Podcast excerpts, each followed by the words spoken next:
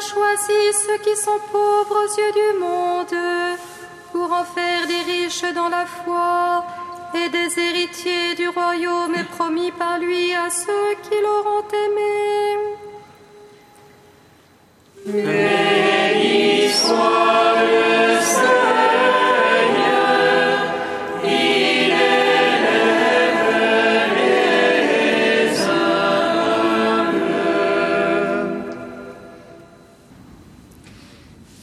De la lettre de Saint Jacques.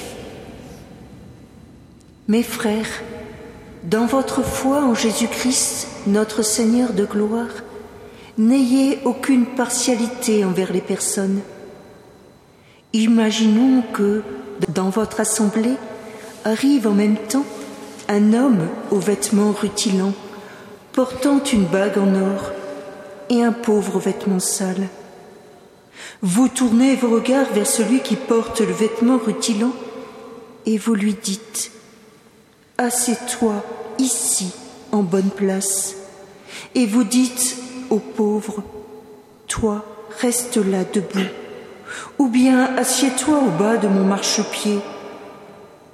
Cela, n'est-ce pas faire des différences entre vous et juger selon de faux critères? Écoutez donc, mes frères bien-aimés, Dieu, lui, n'a-t-il pas choisi ceux qui sont pauvres aux yeux du monde pour en faire des riches dans la foi et des héritiers du royaume promis par lui à ceux qui l'auront aimé? Mais vous, vous avez le, privé le pauvre de sa dignité. Or, n'est-ce pas les riches qui vous oppriment et vous traînent devant les tribunaux? Ce sont eux qui blasphèment le beau nom du Seigneur qui a été invoqué sur vous. Certes, si vous accomplissez la loi du royaume selon l'Écriture, tu aimeras ton prochain comme toi-même, vous faites bien. Mais si vous montrez de la partialité envers les personnes, vous commettez un péché, et cette loi vous convainc de transgression.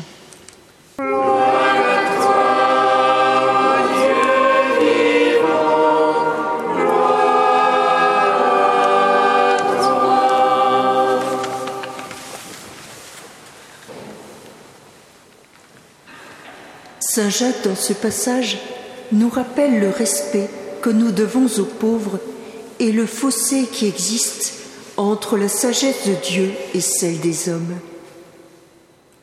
Notre foi ne peut donc prendre en considération le jugement que le monde peut porter sur les hommes en fonction de la grosseur de leur porte-monnaie, leur position sociale avec son besoin de domination le besoin de se positionner par rapport aux autres en voulant les diriger. Dieu est venu renverser dans sa sagesse les préceptes du monde pour nous apprendre celles qui viennent de lui.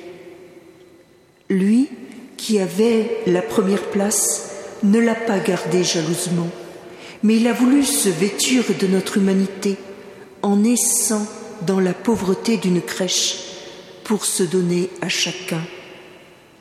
C'est donc avec humilité qu'il se présente devant nous personnellement, que ce soit au jour de sa naissance comme au soir de sa vie sur le bois de la croix, ou à chaque Eucharistie dans cette hostie consacrée déposée au creux de nos mains. Il ne peut donc, comme le riche, nous opprimer, ni nous traîner devant les tribunaux, mais par son nom que nous avons revêtu le jour de notre baptême, en devenant fils du Père, frère du Christ et temple de l'Esprit, il nous permet de devenir des hommes libres, capables de nous relever et de nous entraider à avancer vers lui.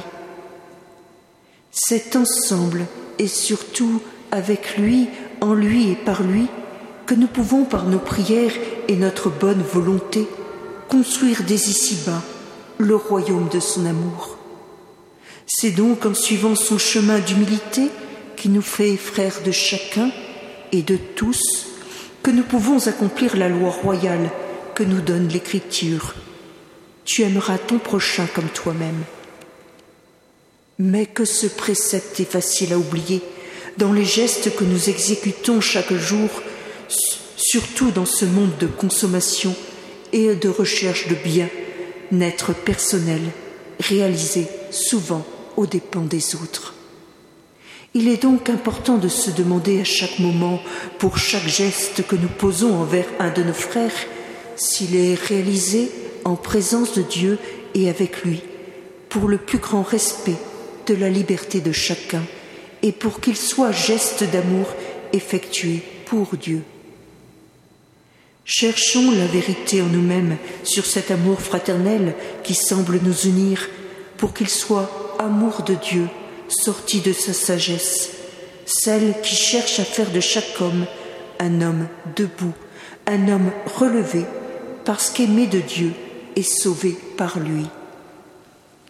Que nos assemblées puissent refléter cet amour véritable de Dieu qui peut nous habiter si nous nous ouvrons à lui et si nous nous laissons guider par lui.